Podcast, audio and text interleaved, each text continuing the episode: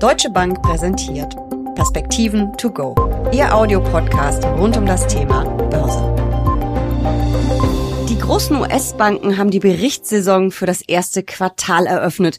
Die kommenden Tage und Wochen werden auf jeden Fall spannend. Was wird erwartet? Welche positiven oder auch negativen Überraschungen könnte es geben? Was ist eingepreist und was nicht? Darüber sprechen Uli Stefan von der Deutschen Bank und ich in den Perspektiven to go. Mein Name ist Jessica Schwarzer und damit herzlich willkommen. Uli, haben die großen US-Banken geliefert? Ja, das haben sie getan. Überraschend gut. Also nicht nur gut, sondern wirklich überraschend gut geliefert und das hat den Markt auch Ende letzter Woche dann nochmal beflügelt. Wir werden ja jetzt weitere Ergebnisse sehen. Diese Woche kommen vor allen Dingen weitere Banken, es kommen aber auch die Halbleiter und ein paar Technologieunternehmen, die die Bilanzzahlen vorlegen werden. Also namentlich sind das Tesla, IBM und Netflix, die dann in dieser Woche berichten. Du hast in deinem täglichen Newsletter Perspektiven am Morgen geschrieben, dass angesichts der robusten Konjunktur im ersten Quartal die Chancen ganz gut stehen, dass die Unternehmen die Erwartungen übertreffen werden. Und das könnte den S&P 500 dann aufgrund der angeschlagenen Stimmung noch mal ein bisschen äh, beflügeln. Wer ist denn da für eine Überraschung gut? Ja, also wie gesagt, die Finanzwerte, die äh, ja schon mal vorgelegt haben, mal gucken, ob das denn dann weiter so bestätigt werden wird, aber die Wahrscheinlichkeiten sind da doch recht hoch, dass das äh, passieren wird. Auch die Energie sollte immer noch recht ordentlich äh, berichten. Im Vergleich zum ersten Quartal des letzten Jahres muss man ja immer sagen, werden diese Dinge dann gerechnet und das gleiche gilt auch für den diskretionären Konsum, also die Konsumgüter, die man nicht unbedingt fürs tägliche Leben braucht braucht und die Industrie. Das sind also im Wesentlichen die Sektoren, von denen hier die Gewinnentwicklungen positiv getrieben wird. Auf der negativen Seite, Jessica, um das ganz kurz äh, zu sagen, äh, erwartet man vor allen Dingen die Grundstoffe, so Chemie, Stahl, solche Sachen. Materials heißen die so schön im, im Angelsächsischen. Also wir reden ja hier über den S&P 500 im Moment, noch nicht über die europäische Berichtssaison. Warum sollten die schlechter abschneiden? Was sind da die Gründe? Ich denke, dass das vor allen Dingen an den Inputpreisen oder damit zusammenhängt, weil wir natürlich doch nach wie vor deutlich höhere Energiepreise haben, als wir das vor einem Jahr gesehen haben, weil aber auch viele andere Vorprodukte einfach deutlich teurer geworden sind und das führt dann dazu, dass wir eben hier mit geringeren Gewinnerwartungen rechnen. Wir haben auch im Bereich der Grundstoffe die höchsten negativen Revisionen für die Gewinne gesehen über die äh, vergangenen sechs Monate. Mhm, das heißt, die Erwartungen sind dann immer schlechter geworden im Prinzip. Die Erwartungen sind immer schlechter geworden, genau. Und äh, das hängt sicherlich damit zusammen, dass wir eben hier gerade, meine, wir haben ja auch über die Chemie in Europa äh, diskutiert und über Gasengpässe und ähnliches. Das gilt eben auch ein Stück weit dann für die USA. Sicherlich nicht in dem Maße und nicht so sehr bei der Energie, aber doch insgesamt sehen wir ja auch in den Vereinigten Staaten entsprechende hohe Inflationszahlen. An der Börse haben wir ja dieses Jahr schon den ein oder anderen Favoritenwechsel gesehen. Erst lief ja Value super, dann lief auf einmal Tech wieder, dann lief auf einmal Tech wieder nicht so gut. Zykliker und defensive Unternehmen holen auf. Nehmen da Investoren schon die Quartalszahlen ein Stück weit vorweg oder ist das immer so der aktuellen Gemengelage was ja auch dann mit Zinserwartungen zu tun hat, geschuldet? Naja, die Technologie hat natürlich im letzten Jahr nicht gut performt, vor, namentlich vor allen Dingen auch die Communication Services, die da doch sehr unter die Räder gekommen sind. Da haben wir schon mit Beginn des letzten Jahres eine gewisse Erholung gesehen, die hat jetzt weitergetragen. Aber du hast völlig recht, in den letzten Wochen gab es ein bisschen Entlastung sozusagen bei den Value-Unternehmen, aber auch bei den defensiveren Unternehmen. Das hängt, glaube ich, damit zusammen, dass wir im Moment ja nicht nur die Notenbanken haben, die die Finanzierungskonditionen verengen und damit die gesamtwirtschaftliche Nachfrage drücken, sondern eben auch über die Diskussion um amerikanische Regionalbanken, insgesamt die Kreditvergabe und vor allen Dingen die Finanzierungsbedingungen für Projekte, Investitionen etc. ja zusammengelaufen sind, restriktiver geworden sind. Und da werden die Anleger dann offensichtlich etwas vorsichtiger und präferieren die defensiveren äh, mhm. Sektoren beziehungsweise die Aktien, die noch nicht so teuer sind. Und deswegen im Moment diesen, in Anführungsstrichen, Favoritenwechsel. Also ich mhm. würde es noch, noch nicht ganz benennen, weil natürlich die Wachstumswerte im Moment auch noch laufen, wo der Gesamtmarkt läuft. Nur der Abstand ist ein bisschen mhm. kleiner geworden. Ich muss ja zuspitzen, ich bin noch Journalistin, das gehört dazu. Gucken wir auf Europa. Äh, da sieht es ja alles ein ganz kleines bisschen anders aus als in den USA. Die Erwartungen an die Firmengewinne sind ein bisschen höher. Wo siehst du da die positiven Überraschungen? Wo erwartest du, dass es ähm, nicht ganz so gut gelaufen ist? Kann man das vergleichen mit den USA oder? Doch, man kann es tatsächlich vergleichen mit den USA. Also im Moment werden für den S&P 500 tatsächlich minus 4,8 Prozent Gewinn erwartet für dieses erste Quartal 2023 gegenüber dem ersten Quartal 2022. In Europa steht da mal eine schwarze Null, um es mal so rum auszudrücken. Hier sind die positiven Sektoren aber ähnlich wie in den USA, die Industrie, äh, aber auch die Finanzwerte, die hier ganz weit vorne liegen, natürlich vor dem Hintergrund, dass die Zinsen entsprechend angestiegen sind und damit die Zins Provisionen der Banken, aber auch der Versicherungen äh, natürlich davon profitieren sollten. Darüber hinaus machen sicherlich auch die ganzen Financial Services Gesellschaften, wo ja beispielsweise die Börsen drunter zusammengefasst mhm. werden, äh, ganz gute Geschäfte. Auf der negativen Seite auch in Europa äh, die Grundstoffe, gleiche Begründung, aber natürlich auch der, der Bau, die Immobilien äh, vor dem Hintergrund, dass natürlich die starken Preisanstiege sowohl im Bestand, aber auch fürs Bauen zusammen mit den hohen Zinsen äh, dann hier doch äh, für Zurückhaltung bei den Käufern sorgen und deswegen hier in der Berichtssaison für diese Unternehmen eher äh, mit schwachen Zahlen gerechnet wird. Immobilien sind ein spannendes Thema, da sollten wir auch zeitnah drüber reden.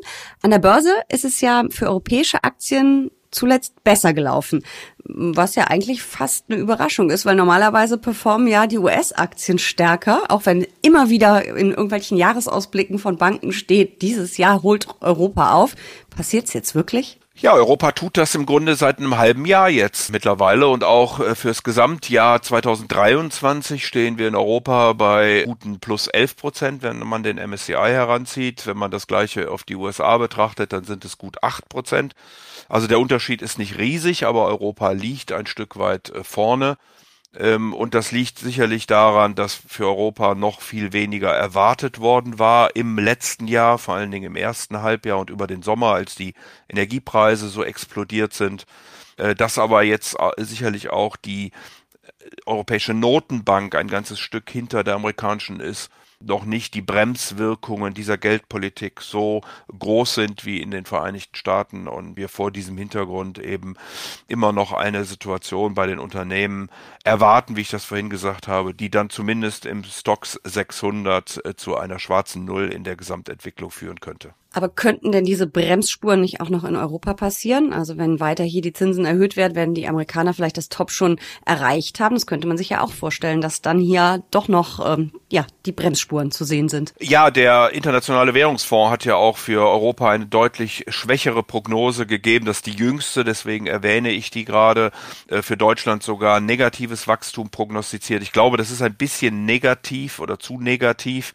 Äh, aber nichtsdestotrotz scheint die amerikanische Notenbank so langsam an den Höhepunkt des Zinszyklus heranzukommen. Der Markt erwartet noch einen Schritt am 3. Mai möglicherweise im Juni nochmal einen. Da werden im Moment zehn Basispunkte eingepreist. Also im Juni kommen aber auch die Prognosen, die volkswirtschaftlichen Prognosen der amerikanischen Notenbank, also die berühmten Dot-Plots, werden wieder festgestellt. Das heißt, wo die Mitglieder des Geldpolitischen Rates die Konjunktur, die Inflation und damit natürlich auch dann die Zinsen erwarten. Also das wird eine ganz spannende Sitzung dann. Aber dann sollte wirklich die amerikanische Notenbank auch pausieren. Ich äh, bin noch nicht überzeugt, dass sie im zweiten Halbjahr die Zinsen sofort wieder senken wird.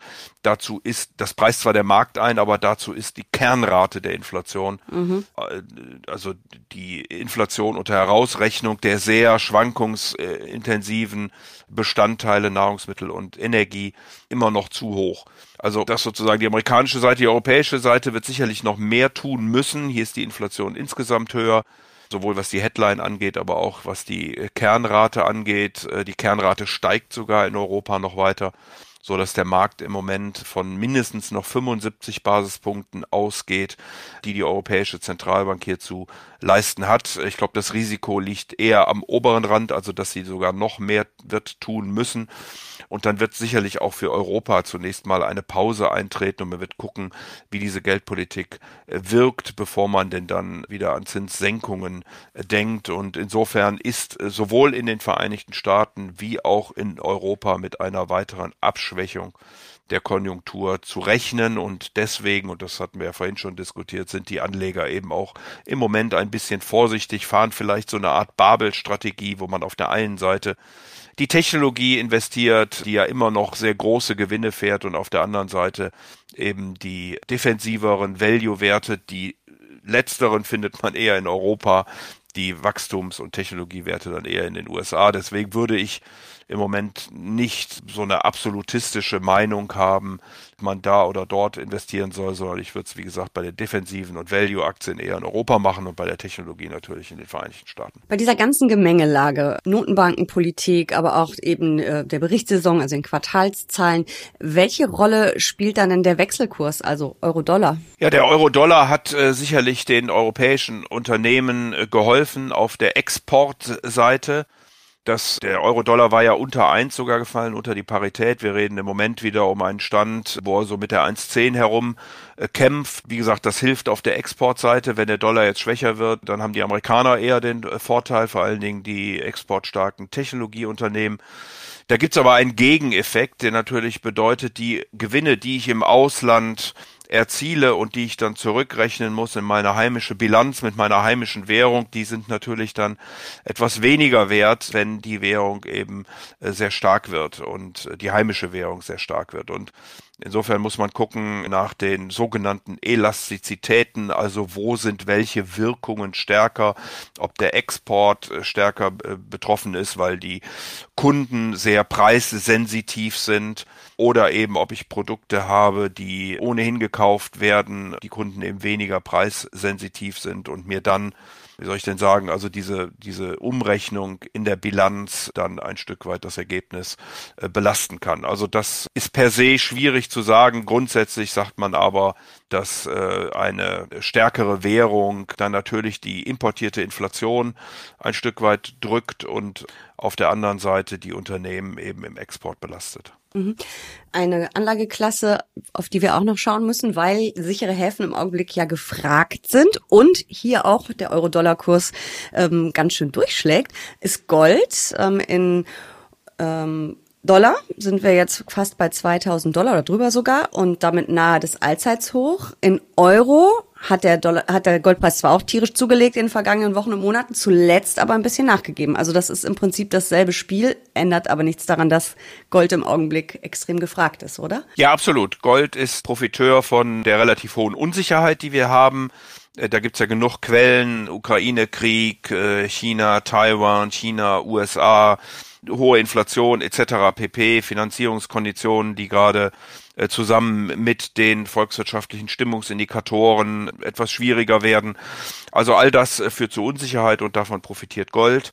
Die Zentralbanken kaufen weiterhin Gold, was wohl auch mit den Russland-Sanktionen und dem Sperren von Devisenreserven in anderen Ländern äh, zusammenhängt. Also äh, Zentralbanken bauen hier doch in ganz erheblichem Maße ihre Goldreserven aus.